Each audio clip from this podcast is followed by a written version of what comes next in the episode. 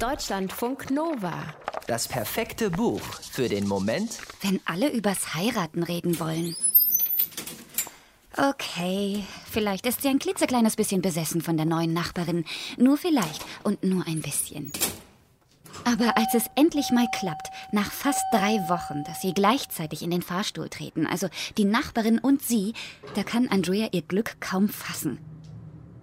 Jetzt bloß nichts falsch machen. Sprich sie auf die Schuhe an. Schließlich hast du einige Anstrengungen unternommen, um herauszufinden, welche sie trägt. Und sie waren nicht billig. Andrea weiß, dass die Aktion bescheuert ist. Aber die neue Nachbarin ist so schön, so geheimnisvoll und so reich. Außerdem ist sie eine Schauspielerin. Sie ist älter als Andrea, sieht aber jünger aus. Sie ist nicht super berühmt, nur so halb. Andrea wäre trotzdem gern wie sie.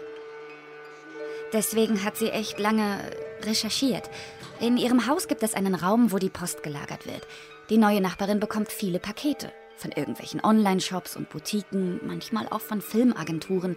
Drei Pakete sind offensichtlich von einem Kind bemalt worden. Echt schön, so mit Palmen und Meer.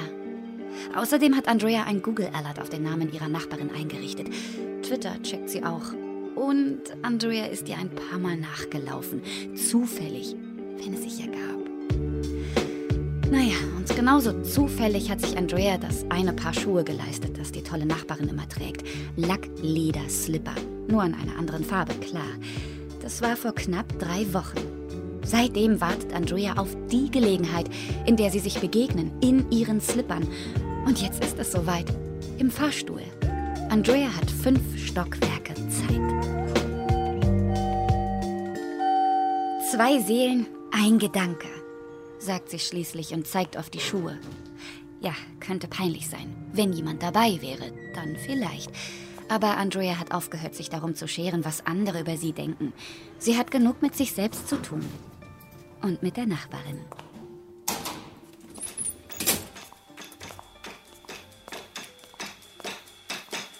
Der sechste Roman der US-Amerikanerin Jamie Attenberg heißt Nicht mein Ding.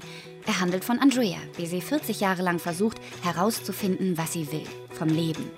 Lange Zeit hat sie geglaubt, sie weiß genau, was sie will. Ganz oben auf der Liste erwachsen werden, dann Künstlerin sein und geliebt werden. Vielleicht heiraten, vielleicht auch nicht, egal. Hauptsache, irgendwo ankommen, so schnell wie möglich. Wer will das nicht? Dass Andrea das alles eigentlich doch gar nicht will, würde erst dann klar, als sie schon längst angekommen sein müsste. Als sich Dinge wiederholen.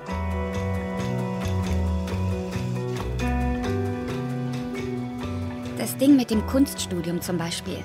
Es war schrecklich. Andrea konnte sich nicht darauf konzentrieren. Oder wollte nicht. Sie kann malen, keine Frage, aber sie war vielmehr damit beschäftigt, sich als Assistentin für eine egozentrische Dozentin aufzuopfern, Wein zu trinken und zu kiffen. Jetzt, 15 Jahre später, ist es ähnlich. Der Job ist scheiße, sie trinkt viel Wein. Dann das Ding mit dem Geld. Es fehlt immer, aber andere haben irgendwie immer genug. Früher, zu Hause, war es auch ständig knapp. Andreas Vater war Jazzmusiker, außerdem heroinabhängig. Er starb früh. Andrea war da 15 und ihre Mutter völlig verzweifelt. Sie behauptete, sie würde allein klarkommen, kam sie aber nie. Immer waren irgendwelche Männer am Start. Andrea musste sich das auch erst beibringen. Das alleine klarkommen, das sie selber sein, ohne Männer, die sie auf Partys abschleppt, nur damit sie sich begehrt fühlt, ohne Frauen, deren Schuhe sie kauft, um sich gleichwertig zu fühlen, ohne ihre Mutter, die ihr eigenes Ding zu laufen hat, immer schon. Und je älter Andrea wird, desto weniger weiß sie zwar, was sie vom Leben wirklich will, desto mehr weiß sie aber, was sie definitiv nicht will.